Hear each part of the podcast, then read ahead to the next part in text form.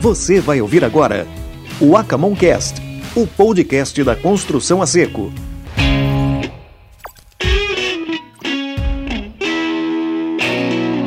Continuando o Acamoncast ao vivo, diretamente da Cia Sul, a gente vai conversar agora com o Fábio Din. Fábio Din, que é diretor para desenvolvimento de mercado da ABSEM, Associação Brasileira da Construção Metálica, e também o diretor comercial da Placlux. Seja muito bem-vindo, Bom Fábio. dia, Serginho. Muito obrigado pelo convite. Bom dia, Sidney. Bom dia a todos os presentes aqui. Bom dia, Fábio. Seja muito bem-vindo mesmo. Não, tô- Vamos lá. A gente quer ouvir um pouco você, um pouco ou até muito, né? Sobre o, o que, que você está enxergando do mercado aí das construções industrializadas.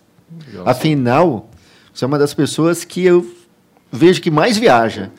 Liga pro Fábio, onde que ele tá? Tô em Manaus, tô em Porto Alegre, tô no Rio de Janeiro. Mais ou menos isso, né? É jeito, né? Tem que andar para vender, né, meu? Tem que estar perto do cliente. Isso aí. Mas é isso, rapaz. Mas mais uma vez, é, obrigado pelo, pelo convite. É uma satisfação muito grande poder, poder participar, poder contribuir, né, compartilhar um pouco da nossa, da nossa vivência, da nossa experiência de mercado, né, de forma que possa ajudar a inspirar ah, quem, tá, quem já está no mercado ou quem está para entrar, para começar. Né. E você sabe que eu comecei a trabalhar na construção em 1997. Né, na, minha carreira sempre foi constituída na indústria. Começou com o Prates? Não, com o Prates não. O Prates é mais velho. Mas ah, eu, já, eu iniciei em 1997 numa indústria, é, numa perfiladora de aço, né? assim como a empresa do a Santo André, do Fábio. Né? E ali, pela primeira vez, eu tive contato com ah, o, o drywall, porque essa empresa ela fabricava ah, os perfis para gesso acartonado. E para mim foi uma surpresa, né? porque eu não tinha nem ideia que existia o gesso acartonado. Né? apesar dele ter desembarcado aqui no Brasil na década de 70, né, foram as primeiras importações que ocorreram de produtos, porque até então não tinha cadeia produtiva, não tinha fábrica, não tinha absolutamente nada, mas as primeiras obras daqui no Brasil datam da década de 70. Né? Então era uma coisa muito muito pequena, mas ali em 97 e tal já era, já era um pouco mais, era um mercado já mais caminhando por uma maturação, ah, fábricas, eh, grandes multinacionais se instalando no Brasil, né, para para suprir esse mercado que vinha eh, se desenvolvendo aí com grande potencial de, de crescimento, né? Então eu comecei nesse cenário e me apaixonei. Porque eu não sei se eu sou meio sadomasoquista, cara, mas tudo aquilo que envolve desenvolvimento de mercado, desafio, isso me seduz. E aquela coisa de você chegar numa construtora, né, de, num, incorporador, e você dizer, olha, o drywall, é o steel frame, o que, que é isso? Né? Mas isso é resistente, isso não vai voar com o vento, isso é aquele monte de absurdo que a gente escuta. Né? Eu falei, não, rapaz, eu, eu vou ter que estudar isso, eu vou ter que pesquisar a fundo, eh, dominar isso para poder convencer essas pessoas. Eu vou convencer essas pessoas. E né, desde então começou essa maluquice de, porra, de né, desenvolver mercado. Né? Então sempre participando dessas, dessas ações. Inclusive, eu faço parte do time do, do Fábio Geroni lá na, na Associação Brasileira de Construção Metálica, na, na Abicem, né? eu cuido da parte de desenvolvimento de mercado, justamente por essa, por essa paixão. É muito bacana, se vocês me permitem, falar rapidamente sobre a. O Sim, Fábio já claro. falou bastante sobre a, a Abicem. Ah, anualmente, a Abicem ela, ela faz uma sondagem eh, setorial do, do, do mercado de construção metálica, inclusive do light steel framing, para tentar mapear como é que está caminhando o mercado, quais são os perfis de obras que mais estão demandando a tecnologia, eh, quais são as barreiras. E quando a gente olha para as barreiras, a gente vê, vê lá ah, as pesquisas dizendo o seguinte: olha, falta comunicação, falta informação para o mercado que existe a construção eh, em light steel frame, ou a construção industrializada. Né? E, caramba, então a gente precisa divulgar mais. Nós, como indústria, precisamos fazer um trabalho mais, mais forte.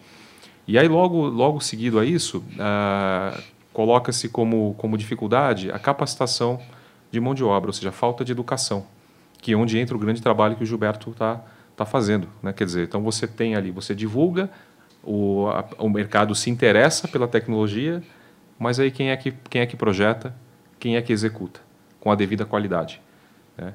E, enfim, eu- existem outras barreiras também, como financiamento. Acho que a Fernanda vai falar um pouquinho também. Ainda é muito difícil você viabilizar financiamento bancário para tecnologia, porque a norma desse sistema ela ainda não está publicada. Deve ser publicado em breve, aí, como o Fábio comentou. Isso vai destravar muita coisa, vai criar padrão de qualidade, vai facilitar financiamentos, né? Mas, enfim, então, ah, dentro desse, desse desafio, dessas barreiras setoriais, ah, lá na Bicem a gente tem feito um trabalho de eh, de cursos, é, cursos rápidos, né, para para mostrar o para ensinar as pessoas a, a, como entrar no mercado, do conceito sobre a tecnologia. Né?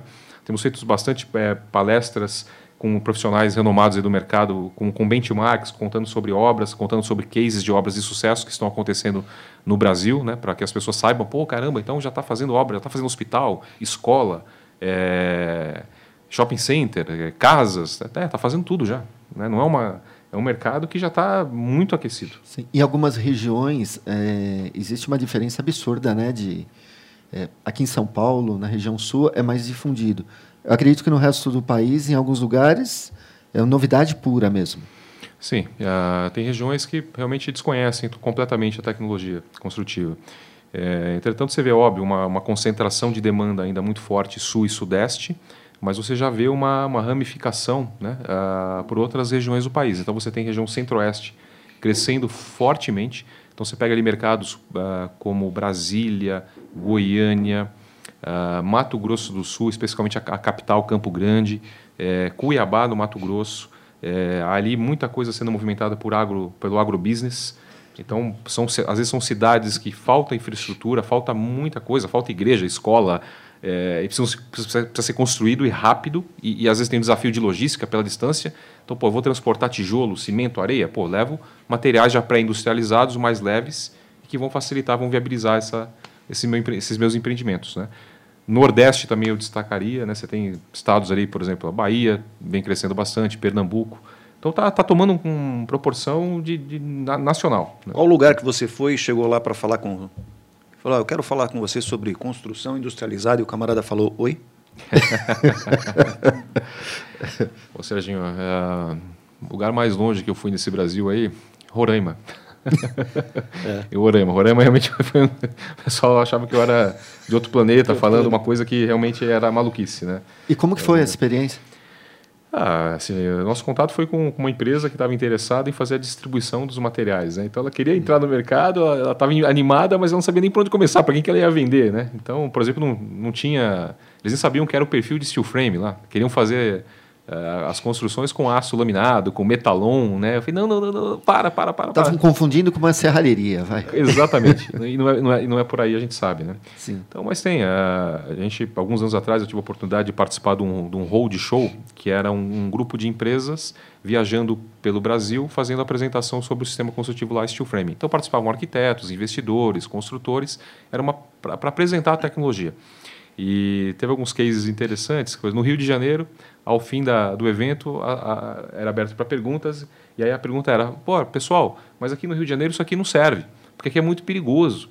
Né? O pessoal vai, vai quebrar a parede e vai invadir minha casa. Você não conhece o Rio. Eu falei: cara, que interessante. Então o bandido vai. vai ele é. Ele é sadomasoquista também, ele vai querer quebrar a parede ao invés de quebrar a janela, a porta, né? Não tem nada a ver. Você, você vê a, é cultura, é né? Cultura. É então, por ser um sistema muito rápido e leve, às vezes conota que ele é frágil. E não tem nada a ver é. disso. Tanto é que é um sistema que vem crescendo, por exemplo, em países onde você tem problema de terremoto, Chile, é, Equador, México, é, enfim, é, tá, eles estão usando light steel framing por ser resistente a terremoto porque ele tem um conceito de carga distribuída e não concentrada em viga e pilar. Então aquela terra, terra balança ele, ele vai acompanhar, ele tem essa, essa mobilidade e ele não cai e não mata gente. E é muito rápido para reconstruir também. Né? Então, é, e aí só para terminar esse exemplo dessas, dessas aventuras, por exemplo, no Nordeste, em Fortaleza e Natal. É, ao final, Fabio, dá para pendurar a rede? Eu falei, poxa, então estão brincando, estão brincando com a minha cara. A pergunta era super séria, Sim. era super séria. Então, claro que dá para pendurar a rede, né? Então, assim, é óbvio, são, são são barreiras culturais que o que a gente vai ter que trabalhar isso. E esse trabalho que a gente está fazendo aqui, esse encontro, trocar informação, é justamente para demover essa, essa cultura que tem enraizado da construção tradicional. É importante a gente só falar com o pessoal que está vendo a gente pelo YouTube, que ele comentou, o Fábio comentou sobre a questão do terremoto. Teve um episódio que a gente gravou com o Fábio Geroni, do Acamoncast. Sim. Só você procurar no YouTube, tem Sim. lá na, na, nossa plataforma. Inclusive, durante a entrevista dele, nós mostramos um vídeo né, que foi gravado aparece numa simulação de terremoto. Isso. Acho bem interessante Isso. aquele vídeo para as pessoas Nós vamos colocar no vídeo aqui ó, o link. Boa. E o que assim, interessante é que a, a cadeia produtiva do nosso setor ela, ela é muito forte. ela está muito bem constituída. É, então você tem grandes indústrias. O Prato estava comentando no início o, o, drywall, né, que é um que é um componente dentro do conceito da construção industrializada. É, você tem sete plantas hoje no Brasil de, de drywall. Elas tinham um forecast de, de, de tomar as suas capacidades para 2025, mas isso já está sendo antecipado para agora. Todas as plantas estão falando em expansão de capacidade por conta do crescimento do drywall. E estima-se, a gente ainda não, não, não, não, tem mais métricas, a Associação do Drywall não tem publicado mais números de mercado, tal, a gente não tem acesso é, para medir o tamanho do mercado, mas a gente imagina que hoje o drywall representa algo em torno de 10% da, do que se faz de vedações é, de paredes no Brasil. 10%. Então, olha o tamanho que tem pela frente para. É um crescimento crescer. exponencial, realmente, né? Exato. Para atender essa demanda sem dúvida alguma. Então, uh, da mesma forma, o, a cadeia do light steel frame. Então, você, a nossa indústria é uma indústria que fabrica placas, placas de cimento que são utilizadas para fazer as vedações externas, para compor soluções de fachadas. É, tem outras tantas fábricas é, maiores do que nós de cimentícia operando no Brasil. Fabio, então, de placas, hum. é em torno de 100 milhões de, de metros a estimativa de metros quadrados, né? Sim, a previsão de, pra, de gesso. A previsão para esse ano, 2021, é o Brasil consumir 100 milhões de metros quadrados de gesso acartonado. E de placa cimentícia? Placa cimentícia a gente trabalha com, com um número de 4 milhões de metros quadrados. Olha que diferença. diferença. E acho que é importante ressaltar que as construções em light steel frame, o fechamento externo é basicamente Sim. de placa cimentícia. Geralmente placa cimentícia. Né? É o que é uma solução leve, rápida, se bem projetada, instalada, que tem uma vida útil muito longa né, e que contribui para o desempenho é, do sistema no sentido de porque a gente tem que colocar na cabeça que a gente está tá entregando uma solução para atender alguma necessidade do empreendimento, que seja né, de velocidade, desempenho térmico, desempenho acústico, desempenho a fogo, economia, economia, né, Depende do perfil do cliente que você está trabalhando. Né? Depois, se eu tiver a oportunidade, eu quero comentar um pouco que, que tipos de obras a gente tem encontrado aí pelo país. Né? Mas é isso, a gente vende uma tecnologia para atender alguma necessidade da, da, daquele perfil da obra. Né? Perfeito. Então, acho que é importante isso. já falar sobre isso, desses tipos de obras que você O que está acontecendo hoje, isso. o que está Brasil afora? É, pela, pelas estatísticas aí da, da Abicem, das pesquisas, apura-se lá que algo em torno de 40% da demanda do, do light steel framing está alocada em obras residenciais de médio e alto padrão.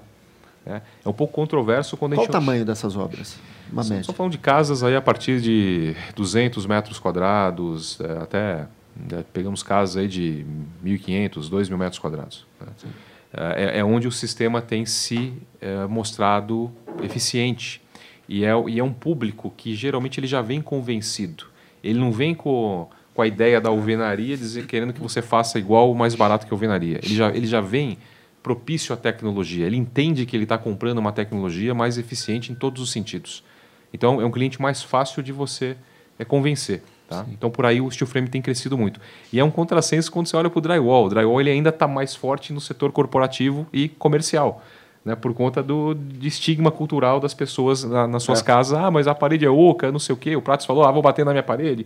Então, o drywall ele está crescendo mais na parte corporativa e industrial. Mas o residencial já tem caminhado bem também. Né? Que, aliás, é o maior mercado do Brasil, mercado residencial. Né? Deve corresponder aí a quase 70% da construção civil brasileira. É o mercado residencial. Sim. Tá? É, bom, então falei de casas, né? E o, e o restante, né? O que que, o que a gente tem visto?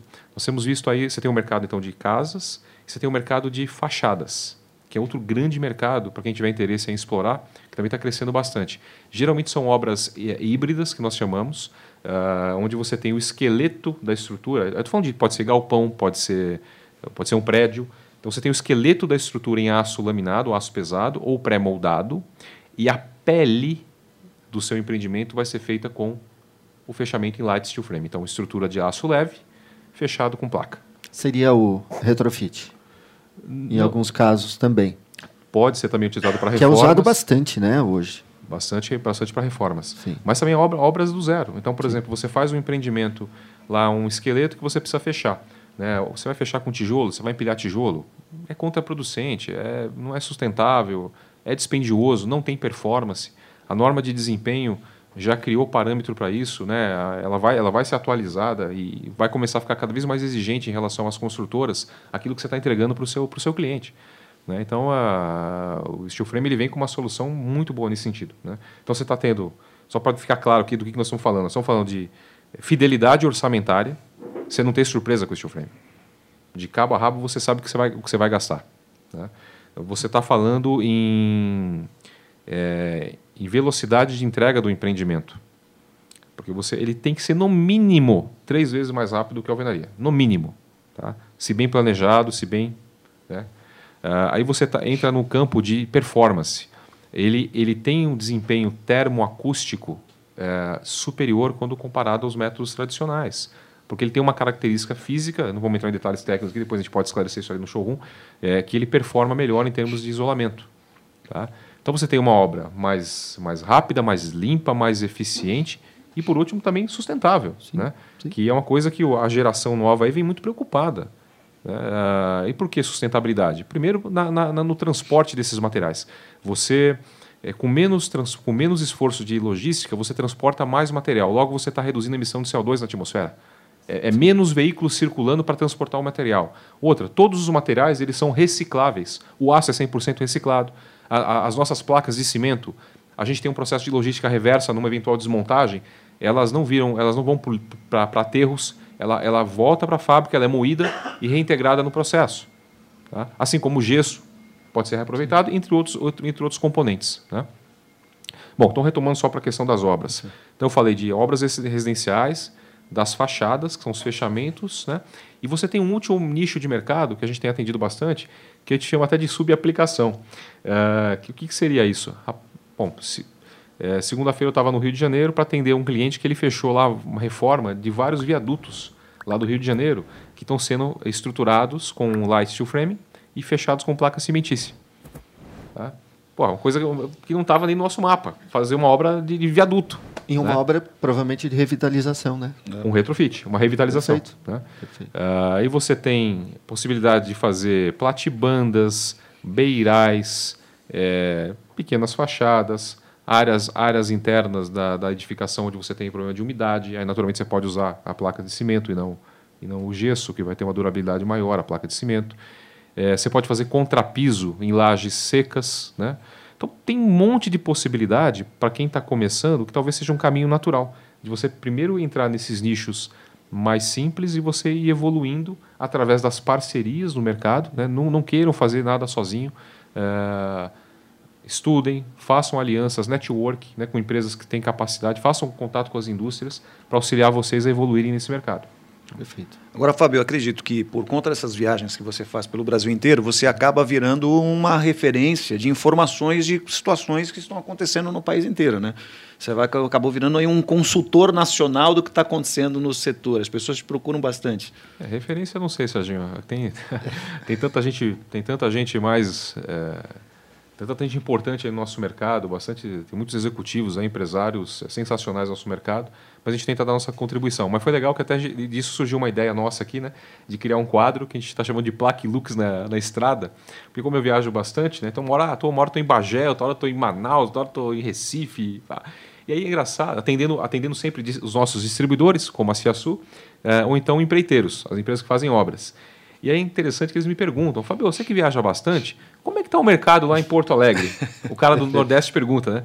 É, quais são as obras que o pessoal está fazendo lá? Quais são as dificuldades? Em cada lugar que você chega, pergunta de, outro, de outra localidade. E aí começou a ser recorrente isso. O cara do Sul perguntando do cara do Centro-Oeste, que pergunta do cara do Norte. Eu falei, puta, cara, vamos, vamos trazer esses caras para falarem, para contar suas histórias Sim. de empreendedorismo, que desafios dentro da construção industrializada. E a gente lançou esse quadro. Então a gente está entrevistando clientes, né, ou construtores ou distribuidores, contando as suas histórias locais, os desafios locais, o que eles estão fazendo para divulgar o, o sistema. Né? Já tem um episódio, que é, foi no ar dia 22. Sexta já tem outro, né? E é Isso muito aí. bom e que... Como é que faz para acessar? Quem está acompanhando e quer acessar o Plaque Lux na estrada? É o canal do YouTube, né? Da Plaque Lux. Só digitar lá Plaque Lux. Só digitar Plaque Lux, Bacana. vai aparecer lá o Fábio entrevistando... Opa!